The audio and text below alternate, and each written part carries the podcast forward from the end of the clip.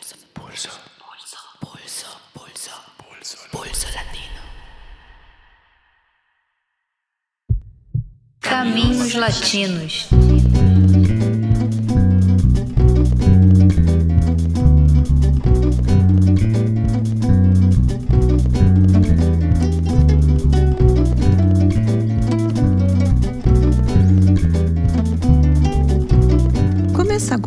Terceiro episódio da série Caminhos Latinos e desta vez a gente vai caminhar pelo Uruguai. A série Caminhos Latinos é uma parceria entre o Pulso Latino, o programa Realidade Latino-Americana da Unifesp e a editora Elefante. Eu sou Elaine Amorim e te convido para embarcar nesta viagem com a gente.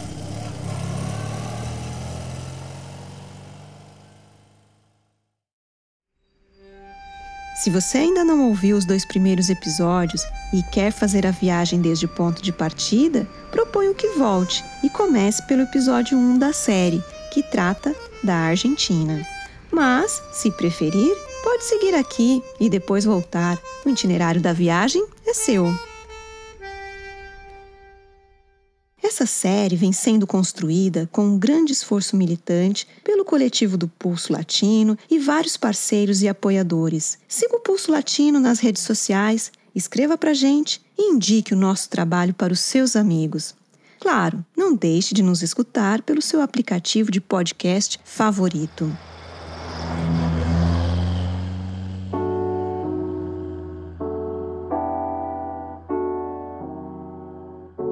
Primeiro bloco do episódio, quem vai caminhar com a gente, nos contando um pouco da história do Uruguai, é o historiador e professor da Universidade Federal de São Paulo, Fábio Luiz Barbosa dos Santos. Ele é autor, entre outras obras, do livro Uma História da Onda Progressista Sul-Americana, editado pela Elefante. E também é coordenador do programa Realidade Latino-Americana da Unifesp.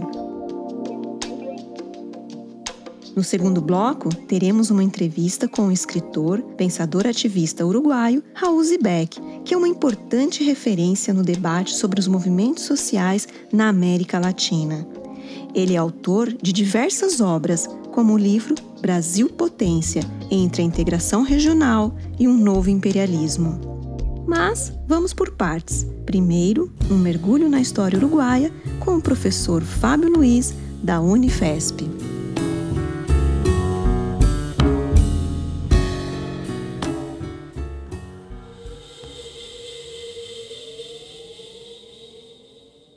Saudações! No programa de hoje discutiremos o Uruguai e, como sempre, eu vou apresentar particularidades da formação uruguaia no contexto latino-americano e, na segunda parte, o nosso entrevistado Raul Zibete discutirá os dilemas e as lutas atuais. Então, quais as particularidades históricas mais importantes para quem quer entender o Uruguai?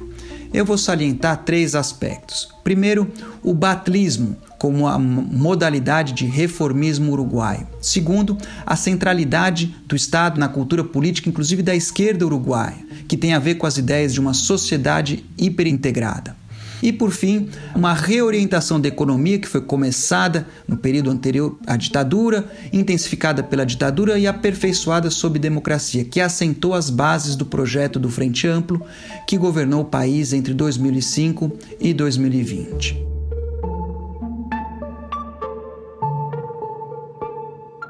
Então eu vou começar trazendo alguns dados para dimensionar o Uruguai para os ouvintes brasileiros. O Uruguai é um país pequeno, tem cerca de 3 milhões de habitantes e com baixo crescimento demográfico. Em 1960 o país já tinha 2,7 milhões de habitantes. Metade deles em Montevidéu, um país que tem 3 quartos da superfície do, do Rio Grande do Sul, portanto é menor do que o Rio Grande do Sul, e tem um terço da população desse estado brasileiro. Mesmo dentro do Mercosul, é 1,5% do território, menos de 1,5% da população e menos de 2% do PIB. Historicamente, o Uruguai é um território de fronteira que foi objeto de disputa permanente entre Portugal e Castela. Então, por exemplo, se vocês visitarem a cidade de Sacramento, né, uma linda cidade turística na costa uruguaia, vocês verão pelos monumentos que é uma cidade que mudou de metrópole várias vezes ao, desde a sua fundação. Então, a própria formação do Uruguai no começo do século XIX pode ser interpretada, como disse um historiador uruguaio, Carlos Moreira, como uma invenção do Foreign Office, ou seja, do Departamento de Estado inglês. O país nasceu como uma espécie de Estado tampão na esteira dos conflitos entre o Brasil e a Argentina pela posse desse território, né? que uns chamavam de Banda Oriental do Prata, ou no dizer brasileiro, a província cisplatina. Então, de modo que a história do, do, Uruguai no século XIX gravitou entre a esfera de influência brasileira e argentina, e até hoje há intensas conexões econômicas e culturais entre esses dois países, Argentina e Uruguai, separados somente pelo Rio da Prata. Podemos dizer que a porta de entrada para a história contemporânea do Uruguai foi a Guerra Civil de 1904 entre blancos e colorados, que é, são as diferentes facções da política oligárquica do país. Então é com a afirmação do batlismo nos anos seguintes, batlismo é uma referência ao presidente José Batle e Ordóñez, que presidiu o Uruguai em dois mandatos entre 1903 e 1907 e depois 1911 e 1915. Então é com a afirmação do batlismo que essa a gente pode dizer que essa invenção do Foreign Office inglês se afirmou como um país. Então, nesse período, foram regulamentadas a jornada de trabalho de oito horas, a semana de seis dias para os operários, descanso semanal obrigatório, regulamentaram as demissões, o seguro-desemprego, até uma lei de aposentadoria, né, num governo que acelerou a separação entre igreja e Estado, que é um elemento importante para entender, por exemplo, a aprovação das leis da descriminalização do aborto, da união homoafetiva nos governos do Mujica depois. É um país que promoveu um sistema de educação pública universal, promulgou uma lei de divórcio que admitia inclusive a iniciativa feminina, no país que foi também o primeiro país em que as mulheres votaram. Né? Sob o batlismo se universalizou o, o voto masculino e em 27 o Uruguai adotou o voto feminino, foi o primeiro país na América Latina. Também nesse período, a partir do batlismo, foram criados bancos públicos e empresas como o Frigorífico Nacional, pouco depois, né, em 28, a Usina de Teléfonos do Estado e a Administração Associação Nacional de Combustíveis Álcool Portland, a ANCAP, né, ambas em 31. Então, de modo que para além das realizações dos governos do Batley, se forjou um ideário que deixou uma marca profunda na história do país, né? uma marca que combinava uma espécie de sentimento igualitário combinado com a defesa da propriedade privada, mas uma crença na mobilidade social ou na meritocracia como um valor uma crença que se expressava num apoio à igualdade de oportunidades e, sobretudo, à educação, à universalização da educação, uma educação laica, secular, e uma ideia de um Estado, digamos assim, por cima dos interesses das diferentes classes sociais. Então, desde esse momento, desde o blatlismo, a gente pode dizer que o Estado é importante no país e importante na cabeça dos, das pessoas, dos uruguaios. E esses valores, digamos, assim republicanos são reconhecidos como um patrimônio próprio por muitos uruguaios.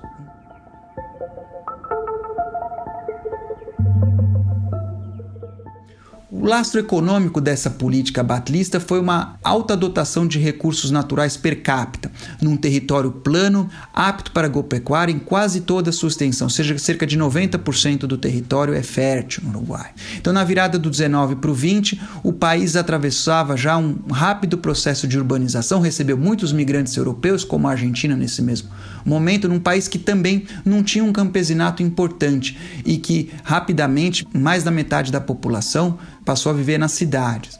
O excedente gerado pela exportação agropecuária favoreceu também uma, uma, diversificação produtiva, inclusive um começo de industrialização, de modo que, às vésperas da crise de 29, 13% do PIB uruguaio correspondia a manufaturas, um percentual que só era menor do que a Argentina e o México na América Latina nesse momento. Então, urbanização e diferenciação econômica resultaram na formação de uma classe média e de um incipiente operariado. Um operariado para quem a política batlista, é importante dizer, teve um forte apelo. Né? Até os anos 50, os operários uruguaios eram em sua maioria batlistas. Então, se a gente olhar por esse prisma, a gente também pode dizer que o batlismo cumpriu uma função conservadora, porque foi uma maneira uruguaia de incorporar as massas à política, mas de um modo impermeável à pregação de esquerda. Então, essa centralidade do Estado, ela correspondeu, por outro lado, ao fortalecimento de um sistema bipartidário em detrimento do movimento sindical e de alternativas como o comunismo. Né? Então, mesmo quando essa institucionalidade foi quebrada por um golpe de Estado em 33, no contexto da depressão do entre guerras, o dirigismo estatal e o protecionismo não recuaram. E quando a normalidade política foi restituída, a industrialização substitutiva atingiu o seu ápice. Né? O batlismo teve uma espécie de segunda encarnação sob a presidência de um sobrinho do Batlle, né, o Luiz Batlle Berres, entre 47 e 51 foi num período, né, numa década, em que foram criados, por exemplo, os conselhos de salário, né, que é um instrumento de negociação tripartite que reúne empregadores, trabalhadores, o Estado, que um, um instrumento que foi abolido pela ditadura e foi recuperado recentemente pelos governos do Frente Amplo, e também se estendeu o sistema de seguridade social, por exemplo. Né? Então, entre 44 e 55, a participação das manufaturas no PIB uruguaio ela subiu de 22 para 28%, foi o ápice, enquanto o emprego industrial dobrou no período. Então, no conjunto, se a gente olha esse período de 20 anos aí entre, desculpa, de 10 anos entre 43 e 54, é o período que é visto como o apogeu da, da, da industrialização substitutiva, apogeu do dirigismo estatal e da ideologia de uma sociedade hiperintegrada, né? onde o patrão e o empregado frequentavam a mesma escola. No entanto, desse ponto em diante, o Uruguai declinou relativamente às economias centrais. Eu quero dizer é se o nível de vida da população na década de 50 era próximo, por exemplo, o produto por habitante uruguai era próximo da Bélgica ou da Dinamarca, 50 anos depois ele estava em torno de um terço. Então, a comparação feita pelo presidente uruguaio de 54 com a Suíça, né, onde ele não só dizia que o Uruguai podia ser visto como a Suíça das Américas, mas como a Suíça podia ser considerada um Uruguai da Europa, ela se tornaria inverossímil né, no século XXI.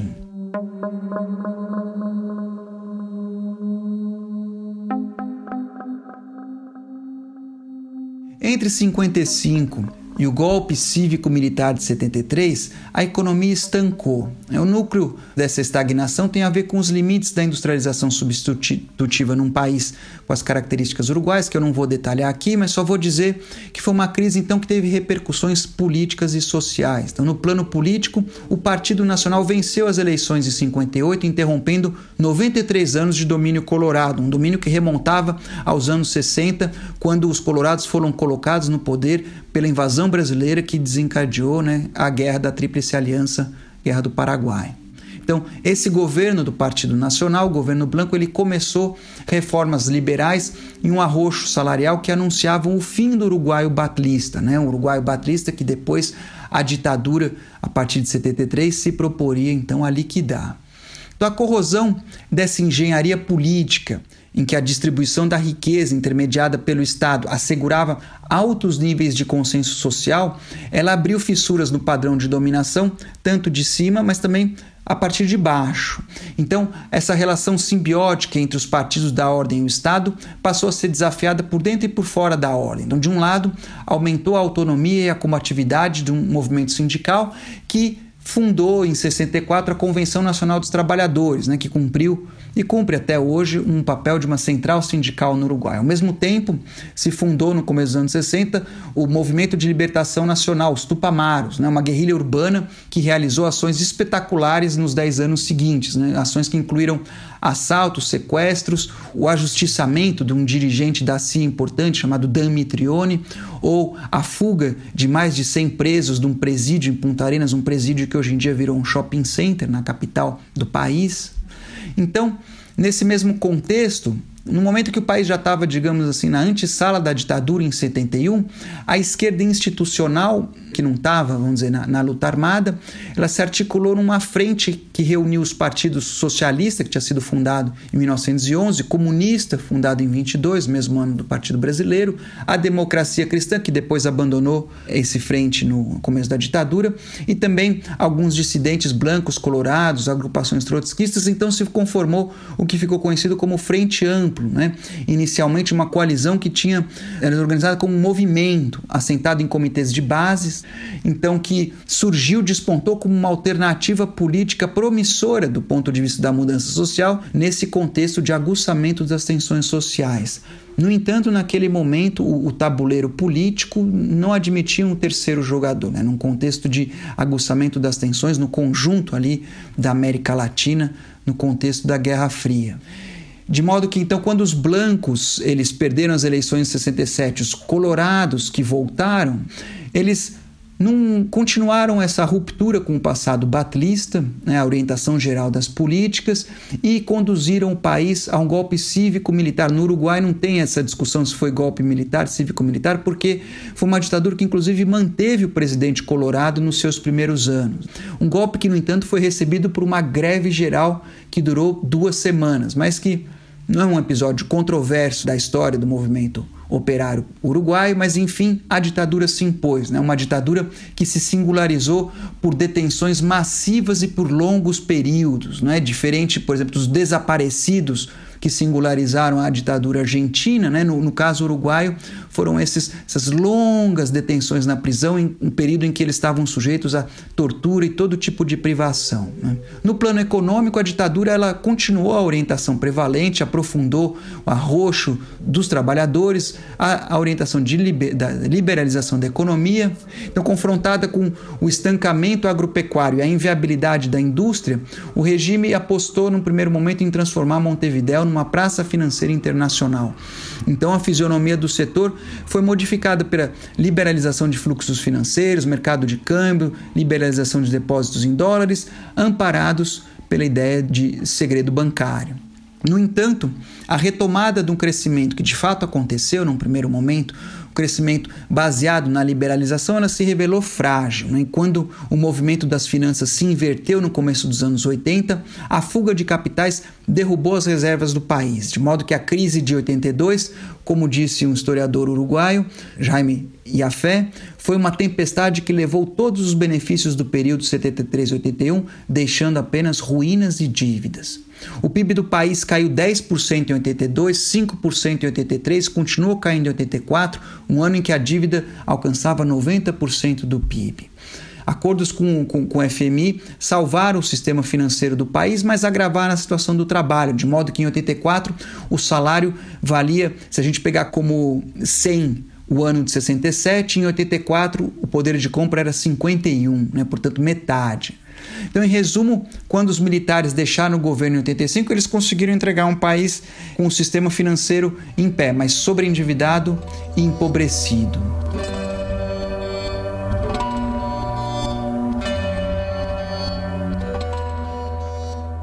Como em outros países da região, o fim da ditadura foi um processo negociado, no caso uruguaio, selado pelo controverso Pacto do Clube Naval, que assegurou a impunidade dos militares, mas cerceou as candidaturas indesejáveis, numa eleição que foi vencida por um colorado, Júlio Maria Sanguinetti, que tinha sido ministro dos governos pré-ditadura. Então a ideia, a pretensão era promover uma espécie de restauração em que o bipartidismo, blancos e colorados, voltariam a reinar. E embora fosse impossível restituir a centralidade que os chamados partidos tradicionais tiveram antes da ditadura, a gente pode dizer que esse objetivo foi, parcialmente exitoso, porque esses partidos de fato comandaram o país até o século XXI e comandaram no marco de dinastias partidárias, é, é interessante observar. Por exemplo, o sucessor do Sanguinetti, o Luiz Alberto Lacage, que governou entre 90 e 95, é neto do Luiz Alberto Herrera, que foi principal figura do Partido Nacional por quase meio século, e é pai do atual presidente Luiz Lacage Pou. O último presidente colorado, George Butler, né, foi o quarto membro da família a ocupar o cargo. E mesmo o general Guido Manini Rios, que foi o, o vamos dizer, o Bolsonaro uruguaio, a surpresa, a novidade da última eleição uruguaia, teve mais de 10, teve 11% dos votos, né? Ele também vem de uma família de senadores e ministros que militaram contra o batlismo, desde que o avô dele rompeu com o Batle Ordões lá no começo do século XX. Portanto, você tem uma espécie de nobreza de Estado que comandava a política uruguaia no período anterior ao Frente Amplo. Então, como em outros casos do continente, essa restauração política se traduziu em continuidade econômica. Então, a agenda liberal iniciada em 59 e aprofundada pela ditadura foi retomada pelos governos pós-ditadura, que logo embarcaram no receituário neoliberal. Então, um indício dos novos tempos é observar que em 85, né, quando termina a ditadura, é o ano que foi aberta a primeira universidade privada do país, né, a Universidade Católica. E também é o ano em que foi inaugurado o primeiro shopping da região do Rio da Prata. Entanto, O, marco da inflexão neoliberal foi o governo do Lacage Pou, né, o pai do atual presidente, entre 90 e 94, quando o país adotou um programa de estabilização, uma âncora cambial, mas, sobretudo, o motor do modelo econômico que se instaurou desde a ditadura, mas de forma mais, vamos dizer, se aperfeiçoou no período seguinte, ele tinha como motor a atração de investimento estrangeiro. Então, nesses anos 90, houve um, uma série de medidas que configuraram uma, a morfologia econômica do Uruguai contemporâneo. As principais delas foram as zonas francas, que foram regulamentadas originalmente em 87, com um perfil de serviços e logística. Então, hoje você tem quase 20 zonas francas no Uruguai. Uma legislação florestal sedutora para a indústria de celulose que caminha para se tornar a principal exportação uruguaia, e a liberação da soja transgênica né, no, nos anos 90. Então, no conjunto, serviços financeiros, administrativos e logísticos favorecidos pela instalação então dessas zonas francas, somado à indústria do turismo, a exportação de soja e celulose e a tradicional exportação pecuária, são as balizas essenciais da economia uruguaia desde então. De modo que hoje a articulação entre liberalização financeira e comercial com a atração de investimento estrangeiro é vista como uma espécie de imperativo categórico por muitos uruguaios, inclusive à esquerda, inclusive no Frente Amplo. Então, por outro lado, nos anos 90 as privatizações foram barradas, né? Por meio de mobilizações que resultavam em consultas públicas, que foram um instrumento, digamos, particular da luta contra o neoliberalismo no Uruguai. Então, entre 89 e 2004, teve 24 consultas públicas no país que tiveram um êxito relativo em frear esse processo.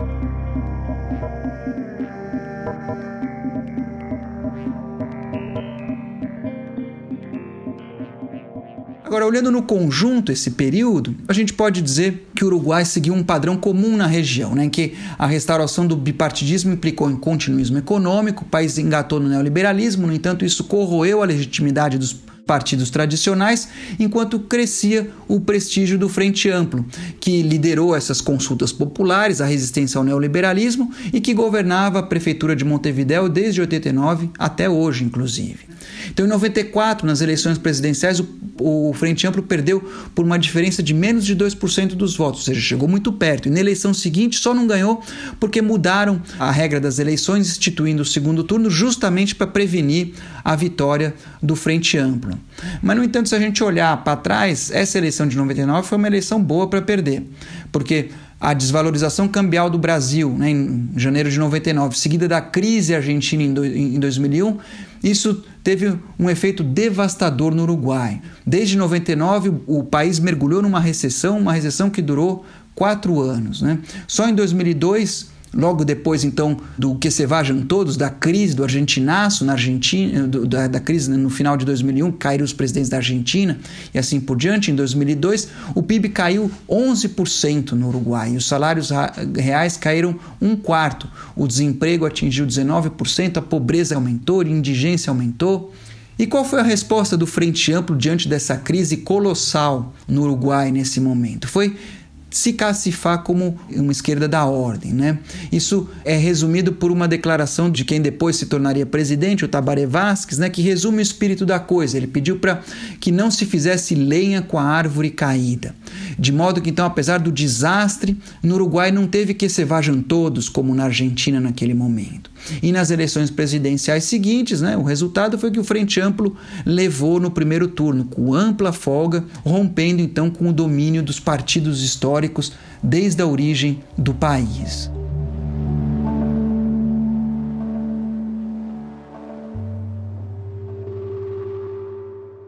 O Frente Amplo então comandou o país por três mandatos consecutivos entre 2005 e 2020, nos quais ele teve maioria absoluta e não enfrentou uma oposição importante. De modo geral, a gente pode dizer que cada um desses mandatos teve a sua marca. Eu vou fazer essa rápida introdução. Na primeira administração do Tabaré Vasques, 2005 a 2010, ela foi caracterizada por uma abundante legislação no mundo do trabalho, articulado também a uma variedade de políticas sociais, num período em que a economia uruguaia retomou o crescimento puxado, como outros países da região, pela alta no preço das commodities. O governo seguinte, do Pepe Mujica, se destacou pela chamada agenda de direitos, né? o matrimônio igualitário, a legalização do aborto, a lei trans, a legalização do plantio e consumo da cannabis, iniciativas é importante dizer um parênteses a quais, quais o, o médico Tabaré Vasquez se opunha. O segundo mandato do Vasquez, é, então 2015 a 2020, que é o começo desse ano, ele se confrontou com uma desaceleração do crescimento econômico, um agravamento dos déficits nas contas públicas, um crescimento do desemprego e que ele respondeu com ajuste estrutural e busca de mais investimentos internacionais, cujo principal resultado será a terceira e maior fábrica de celulose do país que está em vias de implantação. Então, do ponto de vista econômico, a gente pode dizer que os fundamentos estabelecidos nos governos anteriores se aprofundaram e deram frutos sobre os governos do Frente Amplo, favorecidos, claro, pelo contexto internacional. Então, quando Mujica, na época ministro da Agricultura do primeiro governo Vasquez, ele afirmou que se o país fosse uma equação, eu diria que a fórmula a buscar é agro mais inteligência mais turismo mais logística regional e ponto. O subtexto do que ele está dizendo é que a proposta do Frente Amplo foi fazer mais do mesmo, mas de forma inteligente. E o alcance e os limites dessa política está entre os assuntos que discutiremos agora com Raul Zibete.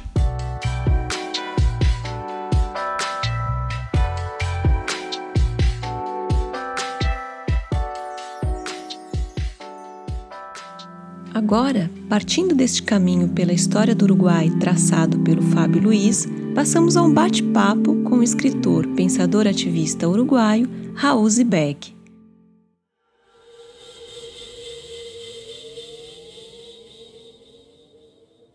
Olá, Raul, tudo bem? Tudo bem, olá, sim. Muito obrigada por aceitar participar dessa conversa com o Pulso Latino. Raul, nos últimos anos, o Uruguai se tornou conhecido como uma referência pelos seus indicadores e pelos avanços sociais que foram conquistados, como, por exemplo, a ampliação de determinados direitos e a consolidação de um sistema de proteção social que é considerado um modelo na América Latina. No entanto, por que, apesar desses avanços, o Partido Frente Ampla perdeu as últimas eleições? O Uruguai não era o oásis do progressismo, tal como foi difundido mundo afora? As razões por que perdeu Frente Ampla são similares às razões por que perdeu o PT e o kirchnerismo na Argentina, é porque não fez é, mudanças estruturais. Muitos direitos novos, muitas leis, muitos avanços nos direitos mas a estrutura produtiva, a estrutura da sociedade, da economia, mas também a cultura que tem relação com essa estrutura não mudou. Isso é o principal. O modelo extrativo é, até agora, a forma principal da economia no Uruguai. É um modelo de exportação de commodities, de soja, de exportação de gado, de carne, de exportação de lana. Tudo isso são produtos sem industrializar. Essa é a primeira parte. A segunda parte é que as políticas sociais do governo, isso que se fala de direitos, que o Uruguai é o, o oásis, o paraíso do progressismo, é, são direitos de verdade, é interessante, mas são projetos ou processos que não têm o objetivo de organizar e de empoderar os setores, as camadas da população que são beneficiárias desses direitos.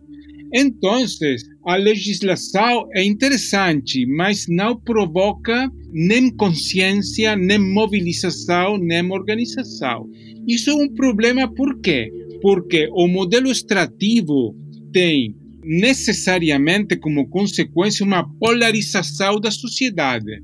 Os ricos são cada vez mais ricos, os pobres são no mesmo lugar estrutural de ontem, mas tem um problema grave.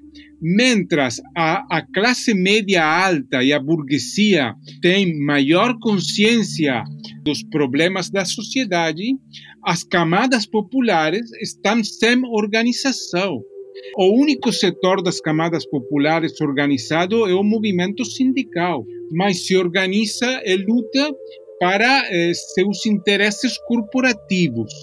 Então, o consumismo, que é a outra parte, a outra cara da moeda do extrativismo, o consumismo, as políticas sociais que integram as pessoas através do consumo, gera uma profunda despolitização. E isso tem muita relação com a perda do Frente Amplo nas últimas eleições, não é a única, as duas coisas, a despolitização, a, a sociedade é ano a ano mais conservadora, e também o crescimento da direita, das ideias conservadoras na sociedade, como reflexo do crescimento do modelo extrativo. Sem mudanças estruturais, sem organização das camadas populares, sem capacidade de luta, não temos nenhuma possibilidade de continuar com esse processo de avanços de direitos, de, de, políticas de proteção social. Isso quedou completamente deslegitimado frente à maior parte da população.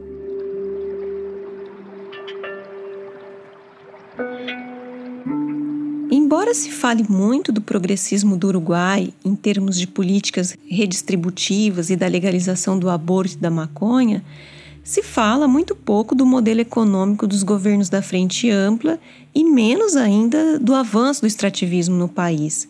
Em uma entrevista recente, publicada pelo OPLAS, Observatório Plurinacional de Águas, você argumenta que a Frente Ampla e toda a esquerda na região impulsionou o modelo extrativista.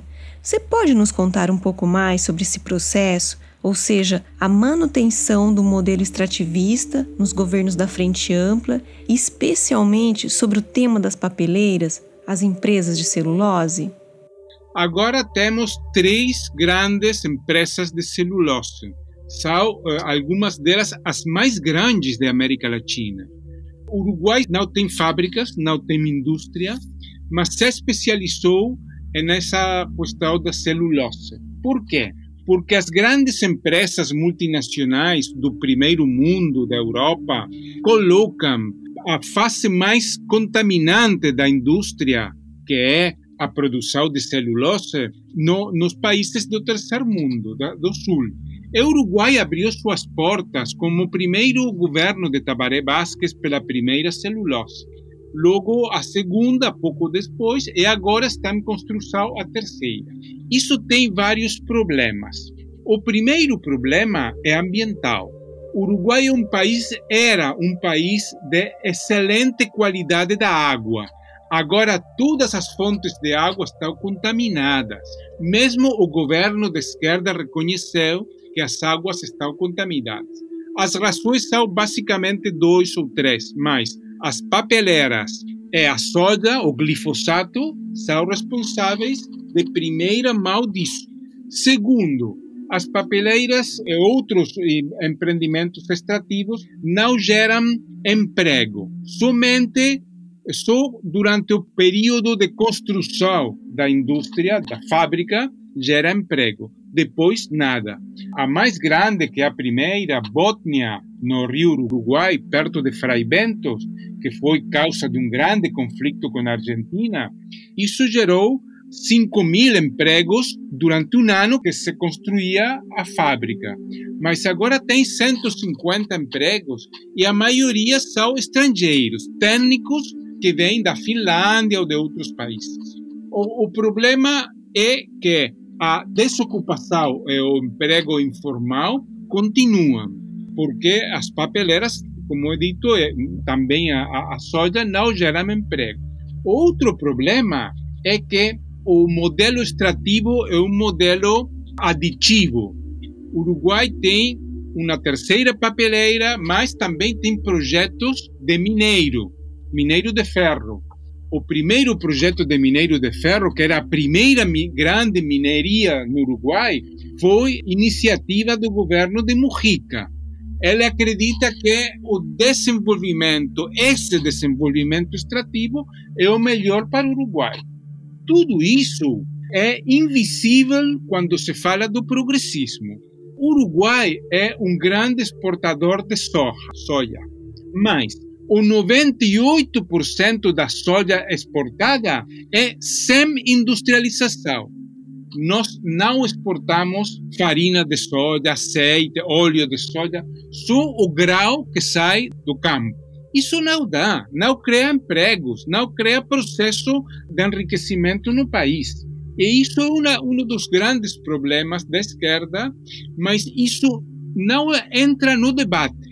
Quando isso não entra no debate, é porque não existe o menor interesse nos governos de esquerda e progressistas de mudar a base econômica da sociedade. E isso é um problema para o futuro, porque agora os meninos que têm 15 anos não têm nenhuma possibilidade, a maioria deles, das camadas populares, de ter um emprego com dignidade, com profissionalidade, com perspectiva de fazer um caminho ascendente na sua história, um caminho de melhora em sua vida. Só tem acesso a trabalhos de tempo parcial, trabalhos precários, como agora os repartidores, não? que está de moda. Isso é um problema enorme para o futuro de nosso país e de toda a América Latina. Não existe um projeto sério, político, de um desenvolvimento para dentro do país. Tudo é focado para fora, para as exportações. Se os preços das commodities vão bem, o país vai bem se os preços das commodities caem, o país vai mal. Isso é um retorno ao período da colônia, ao período da colonialidade, porque somos países dependentes dos mercados do mundo. E isso é uma das grandes causas da falta de credibilidade da esquerda.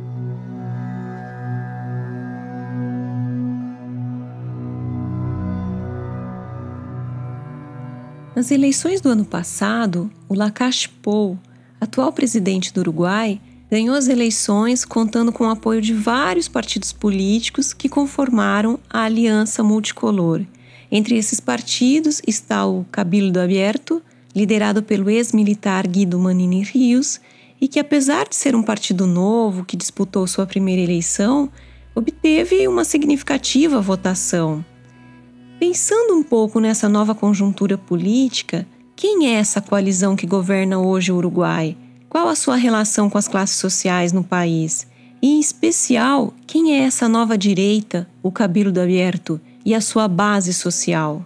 O sistema político do Uruguai tem se caracterizado por sua estabilidade. Os dois grandes partidos históricos, o Partido Nacional, o branco, e o Partido Colorado foram criados durante o processo da independência, no, no período de 1830, quando o Uruguai é, é um país independente. Esses foram os dois eh, partidos historicamente mais importantes, que foram os dois hegemônicos até 20 anos atrás, que perdeu o Partido Colorado a hegemonia quando ganhou o Frente Amplo. Os partidos de esquerda surgem em 1910, quando os primeiros sindicatos com o crescimento da classe operária no Uruguai. 1910, o Partido Socialista, 1920, o Partido Comunista, e depois outros grupos ligados a esses dois partidos que formam no ano 70 o Frente Ampla. Mas temos um século de esses três setores, brancos, colorados e a esquerda. E agora surgiu um partido novo. Historicamente, o Partido Branco estava ligado aos setores rurais, aos proprietários da terra, das áreas rurais, os fazendeiros. O Partido Colorado estava ligado aos grandes comerciantes de Montevideo o Porto, hum, que, era, que é muito importante. A esquerda, naturalmente, as camadas populares, a classe trabalhadora. A irrupção do Cabildo Aberto é como a irrupção de Bolsonaro. É uma coisa completamente nova que produz uma, um tsunami político e uma mudança no Uruguai. Cabildo Aberto é um partido militar, a base de apoio é militar, é policial, mas não somente dos oficiais gerais, da cúpula das forças e do pessoal fixo das forças armadas e policiais, mas também das camadas dos soldados, de policiais que são pobres e que moram em periferias urbanas, em bairros. Isso é importante porque Cabildo Aberto, aberto também tem uma parte popular. Parte desse tsunami é porque o partido militar tem capacidade de influir nas camadas populares. Você conhece, numa, numa favela moram pessoas pobres, mas também policiais. No Uruguai é a mesma coisa. Então, o panorama é que a base social do Cabildo Aberto, aberto tem proximidade de uma parte da base social da esquerda particularmente de um setor da esquerda que é o movimento de participação popular que fóramos tupamaros e que é o Partido de Mujica. A complexidade do fenômeno do cabildo aberto, que é um fenômeno muito novo, inédito no Uruguai, na história do Uruguai, todavia é um pouco difícil de, de sintetizar, de explicar tudo.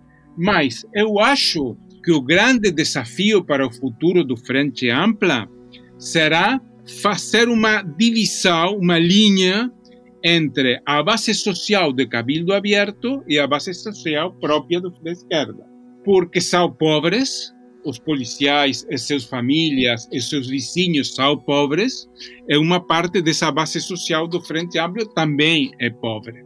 Essa é uma parte grande do problema. Outra parte grande do problema é que foi o movimento de Mujica quem facilitou o papel do senhor Manini, Guido Manini Rios, que é o líder desse setor. Existe um diálogo não público, mas baixo a, a, a visibilidade, escuro, entre esse setor de Mujica e Cabildo Aberto. Até agora, Mujica e outros, outras lideranças tupamaras fala muito bem de Manini Rios e de Cabildo Aberto, quando são ultradireita.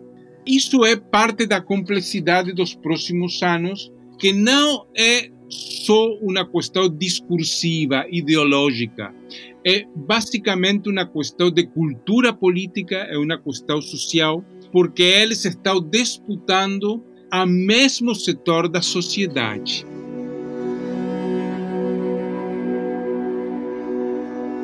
Recentemente, o Congresso aprovou, com o apoio de todos os partidos que integram o novo governo, a Lei de Consideração Urgente. Essa lei tem mais de 400 artigos que abarcam diferentes temas, como educação, saúde, meio ambiente, direito de greve, ou seja, temas que exigiriam um amplo e extenso debate na sociedade. Você pode falar, de modo breve, quais são os principais objetivos dessa lei e os seus possíveis impactos? É uma lei completamente neoliberal. É uma lei que facilita as privatizações. O Uruguai tem uma importante quantidade e qualidade de empresas públicas estatais. Essas empresas são muito importantes no país, da água, da telefonia, da eletricidade, de petróleo, dos correios. Isso é uma questão, diria, sagrada para os uruguaios. Agora vou colocar um caso. A telefonia celular não é monopólio estatal, é o único setor que não é monopólio estatal. Mas 60% dos uruguaios, há três empresas, a empresa estatal e duas empresas eh, multinacionais, Claro e Movistar mas 60% dos uruguaios preferem a empresa estatal. Isso dá uma ideia do suporte, do apoio na cultura política, na sociedade das empresas do Estado. E a lei eh, permite abrir mão dessas empresas. Não completamente, porque não é possível. Também flexibiliza a legislação sobre o meio ambiente. Entrega um poder maior à polícia. Se você pergunta à polícia por que estou detido, por que você me quer eh, transportar à comandância, isso pode ser interpretado como desobediência e vá preso, vá à cárcel. A segurança é entregada ao sistema policial. Os direitos dos trabalhadores, como o direito de greve e isso, são também restringidos. Ou seja, é uma legislação típica dos anos 90, do período do neoliberalismo selvagem da pós-ditadura. Naturalmente, os sindicatos, as ONGs de direitos humanos, o movimento social, tudo está lutando contra essa lei que já foi aprovada pelo parlamento, porque a coalição do governo tem maioria absoluta, e está o debate de convocar um plebiscito, uma possibilidade de fazer uma eleição para rejeitar essa, essa LUC, essa lei de urgente consideração. E não sei se será possível, porque também a maioria da sociedade virou, há uma virada, uma guinada da sociedade para a direita, com a ideia da ordem, da, da, do delito, da violência e tudo isso. Mas é uma legislação perigosa para o futuro do país, dos direitos democráticos e também para o futuro do movimento popular.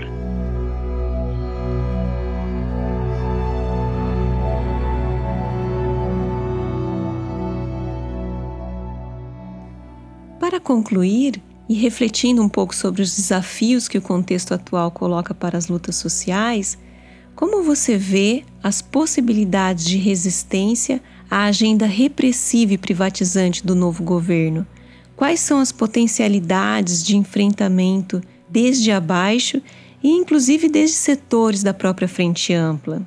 Eu acho que o povo uruguaio particularmente Montevideo e a área metropolitana, que são 2 milhões em 3 milhões de pessoas, tem muita experiência de resistência, de luta contra a ditadura militar, contra o neoliberalismo. Esse setor está resistindo.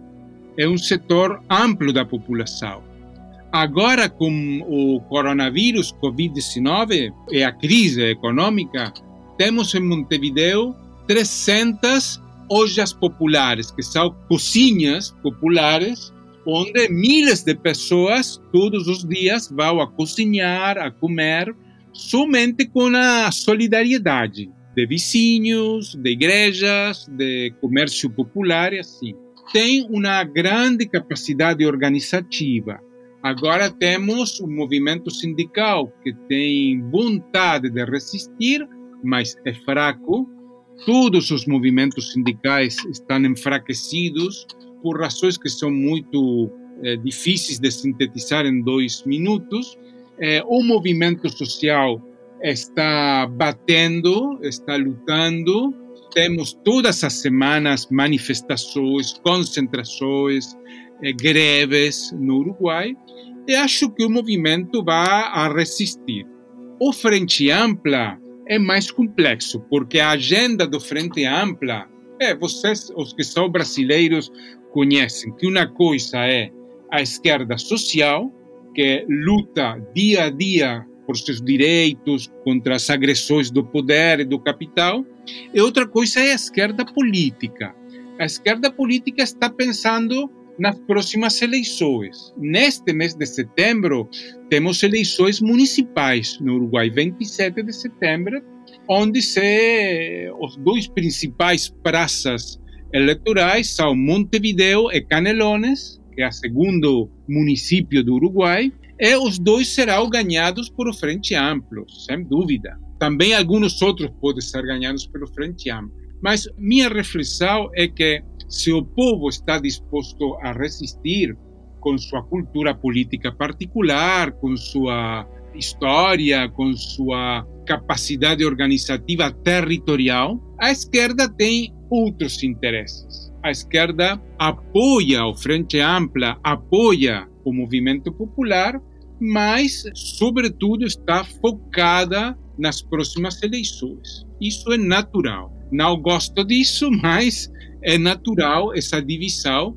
Não existe um enfrentamento entre a esquerda política e a esquerda social, mas sim existem dois caminhos diferentes, duas formas de estar no momento atual, duas formas de olhar para a realidade política e eh, no futuro, no médio prazo, acho que o Frente Amplo focará toda a sua força no retorno ao governo, que não sei se será possível. Raul, gostaria de agradecer imensamente por essa conversa tão enriquecedora e importante para nossa compreensão sobre a conjuntura política atual do Uruguai e sobre os desafios e dilemas que essa conjuntura coloca para o país. Muito obrigada. Obrigado a você, Selaine. Esperamos vocês, ouvintes, no próximo episódio da série Caminhos Latinos, que será sobre o Chile. Até lá!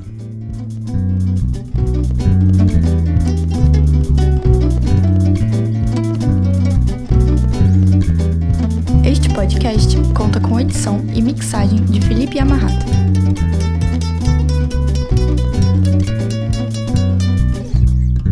Caminhos Latinos.